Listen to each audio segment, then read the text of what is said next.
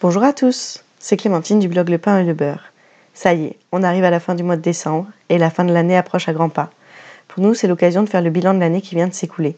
Se poser les questions sur ce qu'on a fait, ce qu'on a accompli, ce dont on est fier, ce qu'on a voulu faire mais qu'on n'a pas fait. C'est aussi l'occasion de se demander ce qu'on va avoir fait au même moment l'année prochaine, c'est-à-dire dans 12 mois. Qu'est-ce qu'on veut avoir accompli? Aujourd'hui, notre article porte sur faire le bilan avant une nouvelle année et se fixer les objectifs de l'année à venir. Tout d'abord, pourquoi faire un bilan? Notre point de vue, c'est qu'on a envie d'être acteur de notre vie et pas de subir le cours des événements. Donc chaque année, on prend le temps de réfléchir à ce qu'on veut et à qui on veut être. On se fixe des objectifs et on y associe un plan d'action quand c'est nécessaire. En fin d'année, on n'a pas forcément atteint tous nos objectifs, mais on peut quand même constater ce qu'on a réussi à faire dans l'année et peut-être les graines qu'on a semées pour certains longs projets. Sinon, on se demande si certains objectifs que nous nous étions fixés étaient vraiment importants pour nous au fond. Avant de commencer cet article, je vous invite à télécharger et à imprimer le document qui est disponible sur le blog. C'est un document PDF qui s'appelle Bilan 2019 et Objectifs 2020. Le blog, c'est lepain-et-le-beurre.com. Donc téléchargez et imprimez ce document et ensuite euh, revenez écouter le podcast. Donc tout d'abord, faire le bilan. C'est la première feuille du document. Là, l'idée, c'est de commencer par se demander ce qu'on a fait cette année. Les choses positives, les choses négatives, ce qu'on voudrait améliorer dans le futur, nos échecs. Les thématiques sont variées, ça peut concerner votre vie de couple, votre travail, vos études, même vos loisirs.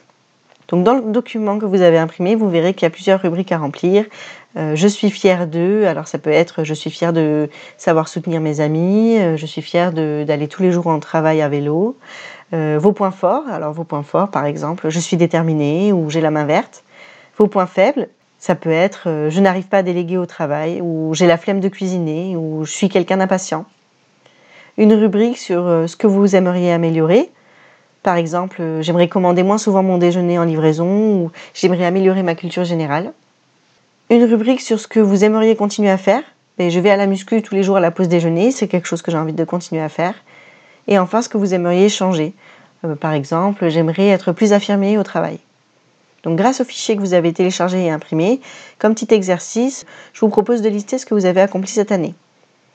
Vous commencez par vos accomplissements, quelles sont vos grandes, vos petites victoires? Si vous pouvez, ce serait bien d'essayer d'en trouver, euh, allez, disons 10. Réfléchissez à ce que vous a apporté l'année écoulée, ce qui vous a manqué, qu'est-ce que vous changeriez dans l'année maintenant que vous savez ce qu'il en a découlé, et euh, quelles leçons vous, voudriez en retirer de cette année passée?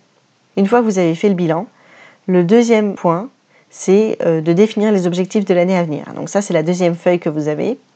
L'idée, c'est d'être ambitieux, mais quand même réaliste. Donc c'est pas en un an que vous deviendrez euh, millionnaire ou chirurgien, mais vous pouvez vous inscrire à des cours pour apprendre une langue, ou vous pouvez mettre assez d'argent de côté pour le voyage de vos rêves, par exemple.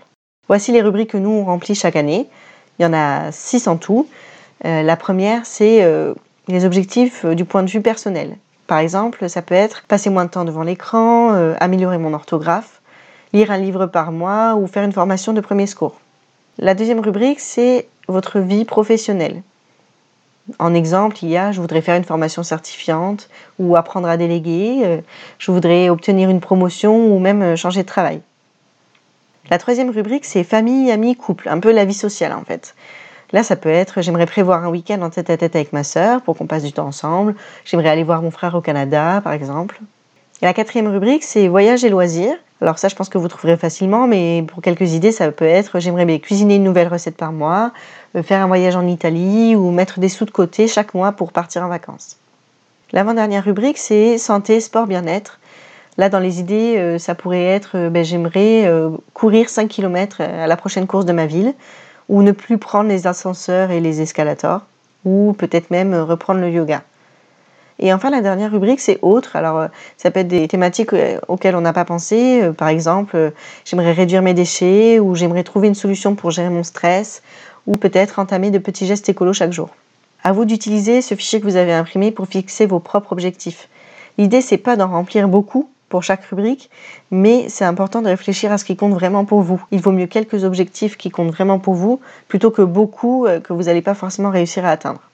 Chacun de vos objectifs doit vous être personnel, mais doit être également ambitieux pour que vous ayez envie de l'atteindre, mais réaliste. Ils doivent tous être mesurables et définis dans le temps. C'est ce qui va permettre de pouvoir les atteindre. Pour certains d'entre eux, il vous faudra peut-être prévoir un plan d'action avec des objectifs intermédiaires et des dates. Je vous donne un exemple. Si vous vous fixez de courir 5 km pour une course qui est prévue en juin dans votre ville, par exemple, vous pourriez vous fixer comme objectif en janvier de courir 1 km, en février 2 km, etc.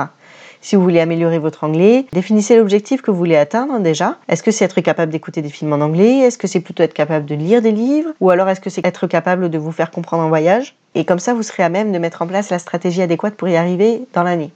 Ensuite, l'idéal pour atteindre ces objectifs, c'est de les accrocher quelque part où ils sont visibles pour que vous les gardiez en tête et que ça vous motive en fait. Une fois que vous avez rempli ces objectifs, donc je vous invite à les mettre par exemple sur votre frigo, dans votre entrée, dans votre agenda, euh, voilà, à vous de voir.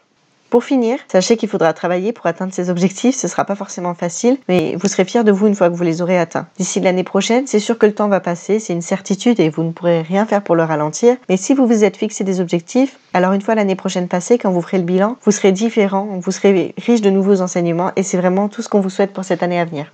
J'espère que ce podcast aujourd'hui vous a plu. J'espère que vous avez aussi passé de très bonnes fêtes de fin d'année. Ce qu'on vous souhaite, c'est le meilleur pour l'année à venir. Si vous avez envie de prolonger la discussion, vous pouvez nous rejoindre sur les réseaux sociaux. Vous pouvez aussi nous envoyer un petit email à lepainlebeurre.gmail.com. D'ici le prochain épisode, je vous souhaite en tout cas un très bon début d'année 2020. À bientôt!